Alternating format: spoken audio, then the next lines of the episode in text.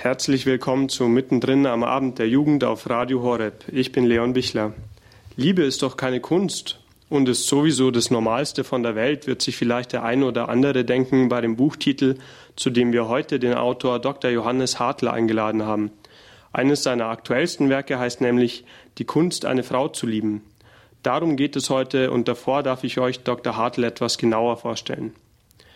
Dr. Johannes Hartl wurde 1979 geboren, absolvierte die Studien der Germanistik und der Philosophie und promovierte 2007 in katholischer Theologie in München.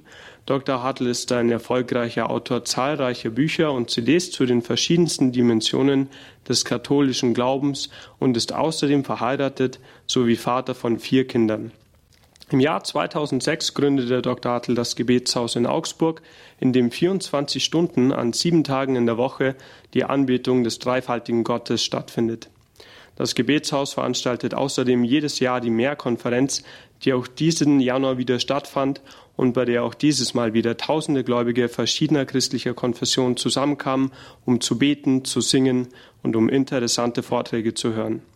Dr. Hartl ist bei Konferenzen in ganz Europa ein gerne gesehener Gast und war auch bei uns schon des Öfteren zu hören, beispielsweise im Impuls am Morgen, sodass wir uns sehr freuen, dass wir ihn erneut bei Radio Horeb heute willkommen heißen dürfen. Herzlich willkommen, Dr. Hartl. Hallo. Dr. Hartl, Ihr Buch Die Kunst, eine Frau zu lieben, will vor allem Männern helfen, ihre Ehe bzw. ihre Beziehung dadurch zu vitalisieren, dass sie mit ihrer Partnerin im Alltag besser, das heißt mehr gentleman-like umgehen. Werden solche zuvorkommenden und auf ihre Frauen eingehenden Männer denn heute wirklich noch geschätzt und respektiert von Frauen? Sind denn paradoxerweise nicht stattdessen immer mehr die Macher mit Ellbogenmentalität, Ego-Trip und trotzdem eine Prise Scham sowie mit festem eigenen Lebensentwurf gefragt, bei dem eine Frau oftmals bereits um einen Nischenplatz im Leben des Mannes schon froh sein muss? Also erstmal, glaube ich, muss man sagen, in der heutigen Zeit ist gar nicht mehr so typisch, überhaupt so von klaren Rollen von Mann und Frau zu sprechen. Ja, das ist so das eine, wo ich äh, wirklich so aus dem Glauben heraus und auch mit Blick aus, aus der Bibel heraus sage, Gott hat in die unterschiedlichen Geschlecht, Geschlechter, in Mann und Frau, so wunderbare, verschiedenartige äh, Eigenschaften reingelegt, dass ich darüber erstmal staune. Ja? Und dann fand ich interessant, dass es eine Stelle gibt im Neuen Testament, wo, äh, wo es heißt, also ihr Männer liebt eure Frauen und dann steht euren Gebeten nichts im Wege. Das fand ich auch heiß. Die Vorstellung, dass wenn ich als Mann mit meiner Frau schlecht umgehe, dass Gott das auch überhaupt nicht gut findet, dass sogar meinen Gebeten was im Wege steht. Ich glaube, dass es weniger darum geht, jetzt keine Ahnung, wie, welches Männerbild, welches Frauenbild, sondern ich glaube, es geht um eine Kultur der Wertschätzung, die Verschiedenartigkeit liebevoll anzuschauen, stehen zu lassen und sich gegenseitig darin zu bereichern. Und ich glaube, da ist es primär wirklich die Aufgabe, mal von uns Männern den ersten Schritt zu tun und zu sagen, okay, du liebe Frau, als was bist du gemacht? Wie kann ich dich wertschätzen? Wie kann ich dich fördern in dem, wer du bist? Wie kann ich dich wie eine Prinzessin behandeln? Und das ist eben meine These, die, wenn man anfängt, eine Frau wie eine Prinzessin zu behandeln, dann fühlt fühlt es sich auch so und benimmt sich auch so und davon profitiert der Mann dann letztendlich auch. So mal in, in ganz und, und ich glaube, so ein Männerbild ist nie, nie außer Mode. Dr. Hartl, warum sprechen Sie eigentlich von der Kunst, eine Frau zu lieben? Was soll so schwierig dran sein? Also erst einmal, es ist eine Kunst. Zweitens ist die Kunst, eine Frau zu lieben. Und dann ist die Kunst, eine Frau zu lieben. Ja, also der Punkt ist erstmal, äh, eine Kunst ist was Schönes, denn da gibt es was dran, was man lernen kann. Und manches ist trotzdem Geschenk. Viele Leute glauben, die große Liebe ist nur Geschenk. So, die warten ihr ganzes Leben drauf. Ähm, Liebe ist ein Geschenk, ein anderer Mensch ist ein Geschenk. Aber wie ich mit dem umgehe, hat vieles, was ich erlernen kann. Also das ist tatsächlich eine Kunst. Und dann ist es eine Kunst, tatsächlich zu lieben. Denn viele Leute werden gemeinsam alt, aber nicht bei allen reift die Liebe. Dann ist es natürlich eine Kunst, nur eine Frau zu lieben. Ja, das ist wirklich zu sagen, ich, ich, ich äh, schenke mich dieser einen Person hin, obwohl ich vielleicht auch andere ganz toll finde. Und dann das dritte ist eben die Kunst, eine Frau zu lieben, zu sagen, okay, wie, wie, wie ist eine Frau nochmal anders als ein Mann und wie, äh, wie kann ich als ein Mann sie auch auch hervorlieben in dem, wer sie ist. Und es ist deutlich mehr als wir halten es gemeinsam aus und hoffen, dass wir immer verliebt bleiben. Es ist wirklich ein, ein Prozess, auch oft gar nicht so leichter Prozess, es ist eine Kunst. Zu Beginn Ihres neuen Buches Die Kunst, eine Frau zu lieben, das bei Cap Books erschien, gehen Sie, Dr. Hartl, auf die Frage ein, ob diese Kunst etwas mit Sex zu tun hat Und sie antworten darauf, dass Sex zwar zu einer vitalen Ehe dazugehöre, aber dass Sex alleine einer Frau sicherlich nicht zeige, dass sie geliebt wird. Wie erkennt eine Frau ihrer Ansicht nach dann, dass sie sozusagen wirklich geliebt ist und nicht nur ihr Körper? Auf welche Kriterien sollte sie hierbei achten, um herauszufinden, ob sie wirklich geliebt ist? Eine super Frage. Ich glaube, da unterscheiden Männer und Frauen sich auch gar nicht. Ich glaube, tatsächlich geliebt wird man, werde ich, bei jemandem, wo ich tatsächlich äh, befreit werde, ich selbst zu sein. Es gibt also Beziehungen, wo ich so das Gefühl habe, okay, ich muss erst anders werden. Ähm, wenn man geliebt wird, hat man das Gefühl, wow, ich bin ja mehr ich selbst, als wenn ich alleine bin. Liebe ist was, was einerseits freilässt und andererseits die Bindung nicht scheut. Das heißt, ich habe das Gefühl, geliebt zu werden und es ist authentische Liebe, wenn ich spüre, hier will jemand zwar meine Nähe und auch ist bereit, mit mir in Verlässlichkeit reinzugehen, aber er lässt mir zutiefst auch die Freiheit. Die Liebe kann man ja nicht herbeiprügeln und nicht einfordern. Und wenn dieser, dieser Rahmen von Freilassen und trotzdem Hingabe, wenn der da ist, kann man sich in eine Beziehung auch fallen lassen, auch sexuell. Ja, das ist dann alles wunderbar. Aber alles andere kann kein Ersatz werden für dieses Freilassen. Und ich denke, äh, Frauen tun gut dran, auch zu überlegen, okay, ist es jetzt einfach mein Wunsch nach einer Bindung oder meine Angst vor alleine sein, was bewirkt, dass ich mich in die Beziehung stürze? Oder findet hier tatsächlich Liebe statt? Und das ist, glaube ich, eine Frage, die wir, die wir uns stellen müssen und Frauen ganz besonders vielleicht. An welche Art Leser richtet sich Ihr Buch Die Kunst, eine Frau zu lieben, Dr. Hartl? Nur an Männer und dabei an alle Männer oder haben Sie eine besondere Untergruppe im Blick gehabt bei der Verfassung? Also ich glaube, mittlerweile wird es am meisten von Frauen gekauft, die es dann ihren, ihren Ehemännern unterjubeln sagen. Ja, das wäre mal gut, wenn du dich dran halten würdest. Nee, also eigentlich, erst vor Augen hatte ich echt einen Mann, wo ich sagen wollte, ich wollte bei Männern um Verständnis werben, letztendlich für die Schönheit und Andersartigkeit von Frauen. Zu sagen, okay, hey, überlegt erst erstmal, mit wem ihr es hier eigentlich zu tun habt. Mittlerweile merke ich, dass das Buch aber auch zum Segen wird für ganz viele Frauen. Wir leben in einer Zeit, wo es unglaublich viele Modelle gibt, wie denn eine perfekte Frau zu, zu sein hat. Und ich denke, in so einer Zeit ist es unglaublich wichtig, reinzuschauen, wie hat unser Schöpfer uns denn gemacht ähm, und Frauen zu erinnern an das, was zutiefst ihr eigenes ist. Von daher ist es mittlerweile auch ein Buch, das Frauen, auch solche, die gar nicht in einer Partnerschaft leben, an das erinnern, wer sie eigentlich von ihrer Berufung her sind. Johannes Hartl, Sie attestieren dem Vater, ähnlich wie manche Psychologen, eine ganz besondere Bedeutung für seine Tochter im Hinblick auf deren spätere Beziehung zu ihrem Beziehungspartner bzw. Ehemann. Können Sie das genauer erläutern? Ich glaube, das ist das große ganz große Verdienst der modernen Psychoanalyse, beginnend von Sigmund Freud, halt zu zeigen, wie stark unsere Primärbeziehungen, die ersten Beziehungen, die wir so haben zu Vater und Mutter, wie, wie stark die unsere spätere, äh, unsere spätere Psyche prägen und ganz besonders auch wieder unser Beziehungsverhalten. Also heute die modernere Forschung wäre da die Bindungsforschung, also zu sagen, das, was ich an Bindungen erlebt habe in den ersten Lebensjahren, das ähm, prägt später mein Bindungsverhalten auch. Das geht auch in die sexuellen Bindungen hinein, dass man eben sagt, das Rollenverhalten, wie Mann und Frau sich verhalten, was normal ist in einer Beziehung, wie Liebe funktioniert, lernen die Kinder ganz stark auch zum einen, wie sie die Partnerschaft ihrer eigenen Eltern sehen, aber auch wie die Partner mit, also wie Vater und Mutter mit einem umgehen. Und da ist wiederum für ein kleines Mädchen tatsächlich in der Regel der Vater die erste männliche Bezugsperson. Und da lernt sie unglaublich viel. Wie ein Mann ist, wie ein Mann sich einer Frau gegenüber verhält, ist total schrecklich natürlich, wenn sie diesen Vater als übergriffig erlebt oder als emotional abwesend, als unberechenbar. Und es passiert was unglaublich Schönes, wenn sie erlebt, dass es, jemand, dass es, ein, dass es ein, ein, eine Person ist, ein Vater, der ihr Sicherheit gibt und Würde und Schönheit zuspricht. Ich glaube, das ist in einer Frau fundamental etwas, danach schreit, diese Stimme zu hören. Und wenn, wenn es da einen Liebesmangel gab, ist die Gefahr, dass eine Frau ein Leben lang sucht nach dieser Stimme der Bestätigung. Und das kann sein, dass sie dann im Beruf das sucht oder in Erfolg, kann aber auch einfach sein in körperlicher Attraktivität und Schönheit.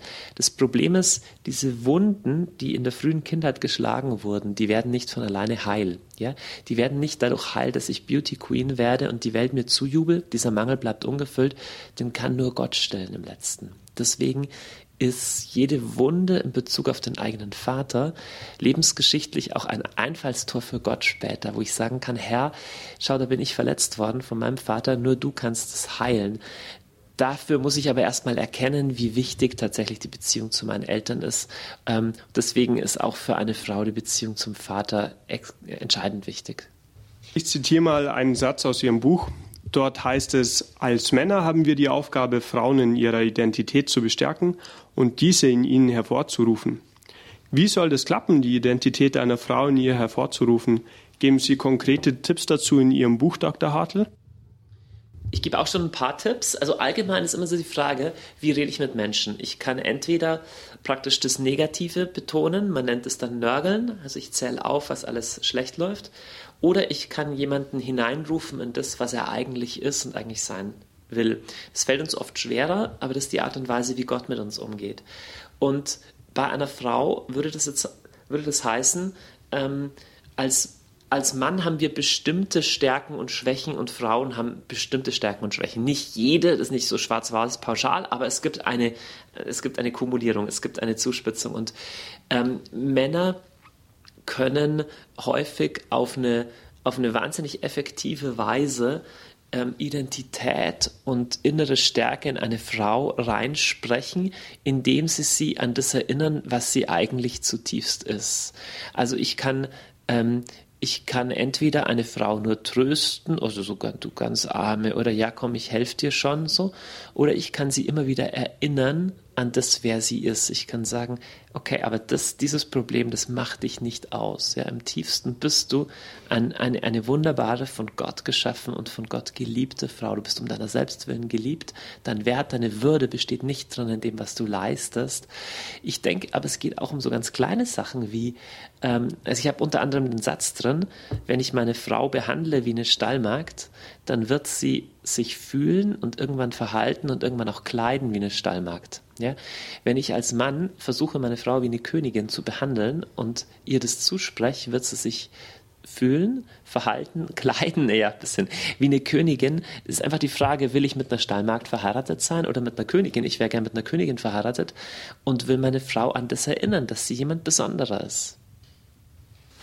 Dr. Hartl, Sie unterscheiden in Ihrem Buch recht klar Verliebtheit von Liebe.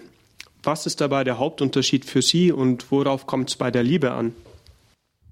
Also verliebt sein ist was Wunderbares. Es ist total toll, dass Gott das in uns reingelegt hat und es ist gleichzeitig ein relativ biologischer Vorgang. Also es lässt sich eigentlich ganz klar untersuchen, welche, äh, welche Hormone da im Gehirn ausgeschüttet werden. Und es ist ein Vorgang, der nicht für immer ist. Es gibt keine Beziehung, wo genau diese, dieses Hormoncocktail ein Leben lang da ist. Ich würde mal sagen, äh, Verliebtsein ist eine Gnade der Natur, die Gott erschaffen hat, die bewirkt, dass wir uns aufeinander einlassen. Dass eine Beziehung reift, da ist der entscheidende Unterschied, dass man auch die die Krisenzeiten ähm, meistert. Das Verliebtsein gibt einen Vertrauensvorschuss. Da sehe ich den anderen in einer rosaroten Brille und denke mir, du bist absolut nur wunderbar. Und die Wahrheit ist, kein Mensch ist nur absolut wunderbar. Und Liebe ist das, was rauskommt, wenn ich beim Verliebtsein anfange, aber nicht stehen bleibe, wenn es schwierig wird. Liebe ist praktisch äh, eine Entscheidung, die ihre, die ihre Hausaufgaben gemacht hat, die sich durchträgt und die im letzten dann tiefer und im letzten auch viel erfüllender wird als das Verliebtsein. Ähm, dieses Verliebtsein, das, das kann ja auch immer wieder neu entzündet werden und einfach die Freude aneinander. Aber die Liebe ist ein Gebot. Ja, das Verliebtsein ist kein Gebot, das ist ein Geschenk. Die Liebe ist ein Gebot, das heißt, eine Entscheidung zu lieben, den anderen höher zu achten als sich selbst, das heißt es Jesus nachzufolgen. Und das hat auch sehr, sehr viel mit einer Beziehung und einer Ehe zu tun. Ihr hört im Jugendprogramm von Radio Horeb den Autor Dr. Johannes Hartl zu seinem aktuellen Buchtitel Die Kunst, eine Frau zu lieben. Was die Art und Weise, wie man mit Frauen umgeht, mit Gott und Satan zu tun haben könnte, das verrät euch Dr. Hartl nach dem Lied I Could Sing of Your Love Forever von Martin Smith. Gute Entspannung mit Radio Horeb, Leben mit Gott.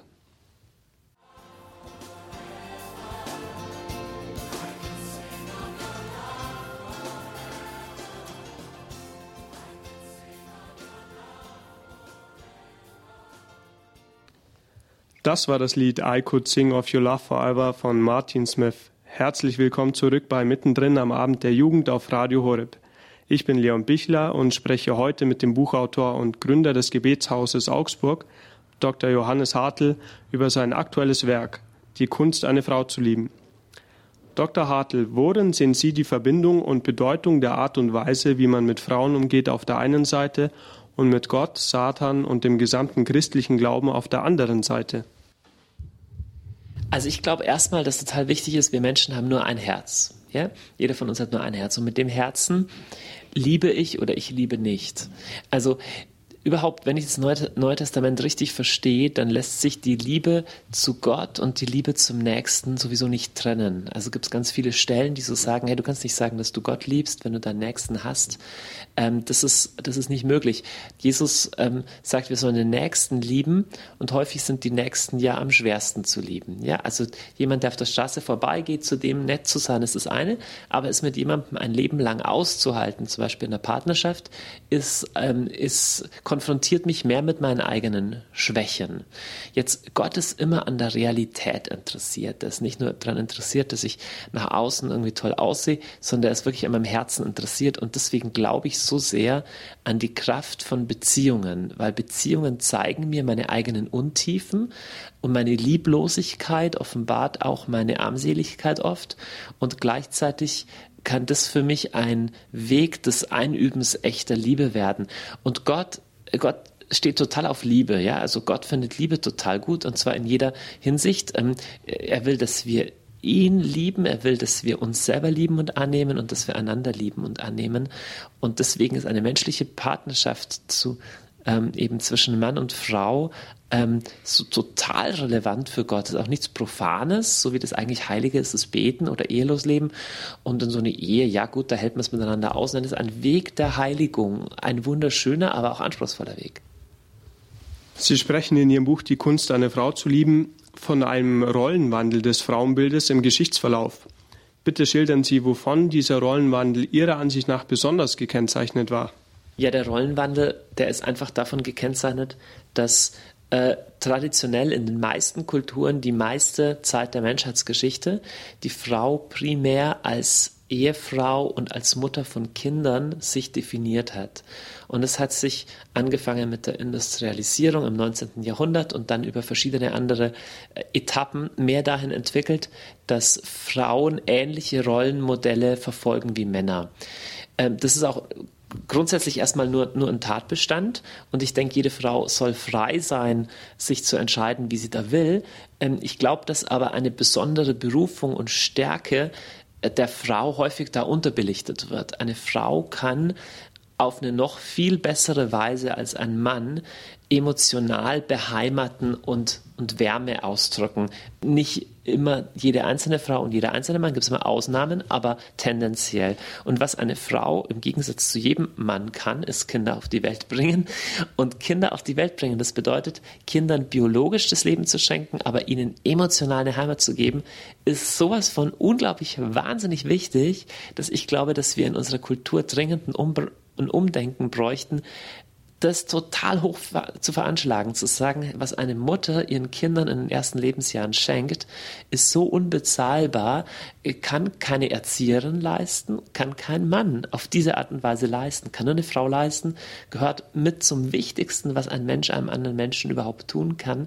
Und dass diese Rolle im modernen Frauenbild häufig ja, weniger beachtet wird, fast belächelt wird, marginalisiert wird, politisch nicht gewertschätzt wird, ist ein Drama. Wie könnte so ein Umbruch vonstatten gehen? Was wäre da der erste Schritt, den die Gesellschaft gehen müsste?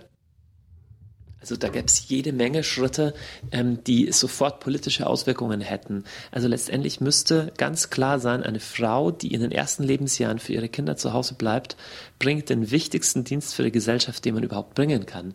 Muss deswegen absolut gefördert werden. Gibt es ja auch etliche politische Modelle. Es beginnt aber damit, dass wir auch als Männer, als Frauen, alle, die jetzt hier zuhören, umdenken und sagen, ähm, es geht nicht nur ums Geld verdienen. Es geht nicht nur darum, ob ich jetzt von 2800 Euro Euro oder von 1800 Euro leben muss als Familie, was eine Herausforderung sein kann, sondern es geht darum, wie findet ein Mensch eine emotionale Beheimatung. Und da sagt die Bindungsforschung ganz klar, hey, die ersten Lebensjahre sind absolut unersetzlich, nicht die ersten Lebensmonate. Die ersten Lebensjahre kann eine Mutter einem Kind etwas geben, was kein anderer Mensch jemals in der ganzen Lebensgeschichte diesem Menschen wiedergeben kann. Und das müssten wir deutlich aussprechen. Die bibelgemäße Erschaffung der Frau aus des Mannes Rippe wird von manchen ja als ein Akt angesehen, der die Frau dem Manne unterordnete. In ihrem Buch wird die Stelle aus Genesis aber ganz anders interpretiert. Wie? Also erstmal, was hier nicht steht, die Hälfte, irgendwie, dass, dass, dass da dem Mann irgendwie, äh, keine Ahnung, dass die eine halbe Portion sei oder sonst was, sondern die Seite und was dann, äh, die, die, die, genau, die Seite wird genommen. Ähm, die Pointe von dem Ding ist diese tiefe Zusammengehörigkeit von Mann und Frau. Das ist das, dass der Adam sagt, Moment, wir sind ja aus genau dem Gleichen. Äh, anders als Tiere, das also, ja, das Zebra und der Mensch, die können sich auch gut verstehen, aber die sind praktisch nicht, nicht, nicht gleicher Art und Mann und Frau eben schon. Das heißt, von Anfang an Gott ist in sich dreifaltig Gemeinschaft und er schafft Gemeinschaft auch zwischen Mann und Frau. Er, er möchte das. Er hat die beiden bedürftig und aufeinander hingeordnet erschaffen und es ist ein Bild in erster Linie von unglaublicher Nähe und Schönheit und Intimität und hat da erstmal noch gar nichts mit Unterordnung zu tun. Dr. Hartl, Sie schreiben auch, Männer und Frauen sind nicht gleich. Wie meinen Sie diesen jetzt absichtlich von mir aus dem Zusammenhang gerissenen Satz? Und wie stehen Sie zu der Ansicht mancher Psychologen, dass unterschiedliches Verhalten von Jungen und Mädchen, Männern und Frauen eigentlich nur anerzogen ist? Da fange ich mit dem zweiten Teil der Frage erstmal an. Wie stehe ich zu diesen psychologischen Thesen? Ich halte sie für widerlegt. Ähm, ich glaube, dass sie sich überhaupt nicht halten lassen, dass sie solide Forschung kein bisschen standhalten. Ähm, allein schon auf der Ebene der Hirnforschung, wo ich mich ein bisschen mehr befasst habe, ähm, das kann man vergessen. Die Unterschiede werden von Jahr zu Jahr der Forschung tendenziell eher größer als kleiner. Also man muss, man muss wirklich Tomaten auf den Augen haben, um zu behaupten, dass Mann und Frau irgendwie äh, gleich sein. Das ist, äh, das ist wirklich blanker äh, blanker Unsinn. Und die äh, Geschlechterrollen sind auch nicht anerzogen. Natürlich, Mann und Frau sind gleichberechtigt und gleichwertig, ist ja ganz klar, sollen die gleichen Möglichkeiten, die gleichen Chancen haben. Aber sie sind in vielerlei Hinsicht unterschiedlich in ihren Stärken, Schwächen, Charaktereigenschaften. Auch hier wieder nicht jeder Mann, nicht jede Frau in der gleichen Weise, aber tendenziell definitiv. Ich habe bei Ihnen gelesen, Satan hasse Frauen besonders. Warum ist es Ihrer Meinung nach so, Dr. Hartl, und was macht Frauen so anders als Männer und darüber hinaus auch noch für Satan gefährlich? Ja, das ist ein bisschen eine steile These von mir. Satan hasst Frauen besonders, aber es ist einfach, ich finde es interessant, dass dieses Drama zwischen Mensch und dem Bösen, dem Teufel im Alten Testament speziell ähm, mit der Frau geschildert wird, dass der Teufel irgendwie, oder dass Gott dann sagt, äh, hier wird Feindschaft sein zwischen deinen Nachkommen ähm, und ihm. Und ich glaube einfach nur, ich, der Teufel hasst Männer genauso und Kinder auch und, und alles und so. Aber äh, was ich damit speziell sagen wollte, es gibt einen Schatz und eine Bedeutung ähm, für die Menschheit, die Frauen tragen und nur Frauen auf diese Weise tragen, ähm, die hasst der Teufel total. Ich bin einfach nur davon ausgegangen und habe gefragt, warum sind Frauen die meistens, die, die meistens unter Missbrauch zu leiden haben? Warum sind Frauen die, die meistens versklavt werden in unserer Gesellschaft? Das ganze Thema von, von Menschenhandel. Warum sind so häufig immer die Frauen die Leidtragenden?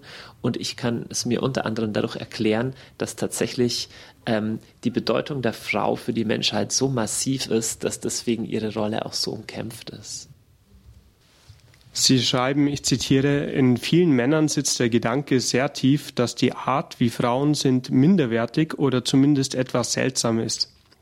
Dr. Hartl, was würden Sie einer Frau raten, deren Mann genauso von ihr denkt, und was würden Sie einer Frau raten, die ihre emotional oftmals sensiblere Art sogar selbst als eine Schwäche betrachtet und die sich daher nach außen emotional härter gibt, als es ihrem eigentlichen Naturell entspricht? Ganz klar das Buch kaufen und lesen. Nein, im, im, Ernst, ich glaube tatsächlich rauszufinden, wie Gott über, über mich denkt, wer ich, das betrifft Männer genauso unter dem Blick Gottes zu stehen, macht mich frei von dem Blick der Menschen. Und im letzten kann diese Bestätigung, nachdem jeder Mensch sich sehnt, auch jede Frau sich sehnt, nicht der eigene Ehepartner, nicht der eigene Ehemann geben, auch nicht der berufliche Erfolg im Außen geben, sondern nur diese innere Bestätigung von Gott.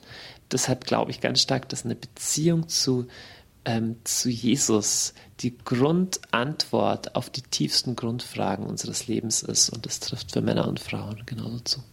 Am 27. November letzten Jahres hielten Sie in Augsburg einen Vortrag zum Thema Die Kunst, einen Mann zu lieben. Dürfen sich also jetzt auch besonders die Frauen in Zukunft auf ein entsprechendes Buch von Ihnen zu diesem Thema freuen? Oder haben Sie da noch nichts Konkretes geplant? Ja, das kommt auch als Buch raus tatsächlich. Also nach dem ersten Kunst eine Frau zu lieben, haben so viele Leute gesagt, ja, jetzt muss das andere auch machen. Aber ich gesagt, ich, ich kann eigentlich als Mann nicht den Frauen sagen, wie sie sich zu verhalten haben. Also ich kann als Mann das sagen. Aber dann habe ich nochmal nachgedacht und gedacht, eigentlich äh, in unserer Gesellschaft ist nicht nur das Frauenbild, sondern auch das Männerbild so umkämpft. Da wissen wir auch nicht so richtig, wer sind wir Männer eigentlich? Sind wir jetzt irgendwie insgeheim die schlechteren Frauen, weil wir immer nur kämpfen im Sinn haben und die kleinen Jungs brauchen alle schon Panzer, die sind so unsozial und so wenig empathisch. Und, und ich, äh, ich bin in die Bibel reingegangen und habe mir angeschaut, was für eine wunderbare Berufung wirklich auch Männer haben und wo auch die Rolle von Frauen sein kann, hey, die Männer aufzurufen, tatsächlich echte Männer zu sein und auch so uns Männer daran zu erinnern, wer wir eigentlich sind. Und es hat dann eigentlich auch Spaß gemacht, obwohl ich es ursprünglich nicht machen wollte. Also das kommt auch noch als Buch, ja. Und wann ungefähr, wie lange wird man da noch warten müssen? Das liegt jetzt schon beim Verlag. Ich denke, das sollte dieses Jahr noch kommen. Da sind wir sehr gespannt und vielleicht wird es ja dann auch eine Sendung darüber geben. Stellen wir uns vor, es ist 2017 und viele interessante Rückmeldungen von Lesern und Leserinnen des Buches sind bei Ihnen eingegangen. Welches Leserfeedback würde Sie besonders berühren? Oder anders gefragt, welche Wirkung erhoffen Sie sich von diesem Buch beim Leser? Ich habe schon total viele Rückmeldungen bekommen dazu, mehr als zu vielem anderen, was ich gemacht habe. Und zwei Arten von Rückmeldungen bewegen mich schon jetzt total. Zum einen, das sind Frauen, die sagen, ich musste weinen, weil ich zum ersten Mal tief verstanden habe, welches Frau eigentlich bin und äh, so oft gesagt, hey, sie haben das besser ins Wort gefasst, als manchmal Frauen das tun. Das hat mich total bewegt. Und das Zweite, was mich extrem bewegt hat, waren auch Männer, die gesagt haben, wow, das hat mir wirklich die Augen geöffnet für das, wie in unserer Partnerschaft auch manches noch nicht gut gelaufen ist und wie es aber besser laufen könnte. Und wo Ehen dann auch anfingen, damit zu arbeiten, wo ich gesagt habe, hey, lass uns in die Richtung uns dahin entwickeln. Beides berührt mich total und freut mich immens. Dr. Hartl, es war sehr spannend, mehr über Ihr Buch zu erfahren, das den Titel trägt, Die Kunst, eine Frau zu lieben. Vielen Dank, dass Sie sich dafür Zeit genommen haben. Gerne, hat Spaß gemacht. Und bald feiert die Kirche ja das Pfingstfest, das Fest der Herabkunft des Heiligen Geistes auf die Jünger Christi. Dieses Geschehen wird oftmals illustriert mit den berühmten Feuerzungen und auch das Sprichwort für jemanden oder für etwas Feuer und Flamme zu sein, drückt in unserem Sprachgebrauch Begeisterung aus. Passend dazu darf ich nächste Woche Dr. Hartl nochmals bei uns begrüßen und dann erzählt er uns mehr über sein ebenfalls top aktuelles Buch In meinem Herzen Feuer, meine aufregende Reise ins Gebet. Schaltet also auch nächste Woche wieder ein, wenn es heißt, mittendrin Promis und Normalos sprechen über Gott und die Welt. Ihr hört jetzt noch den Titel No Greater Love von Charles of Clay. Damit verabschiedet sich euer Leon.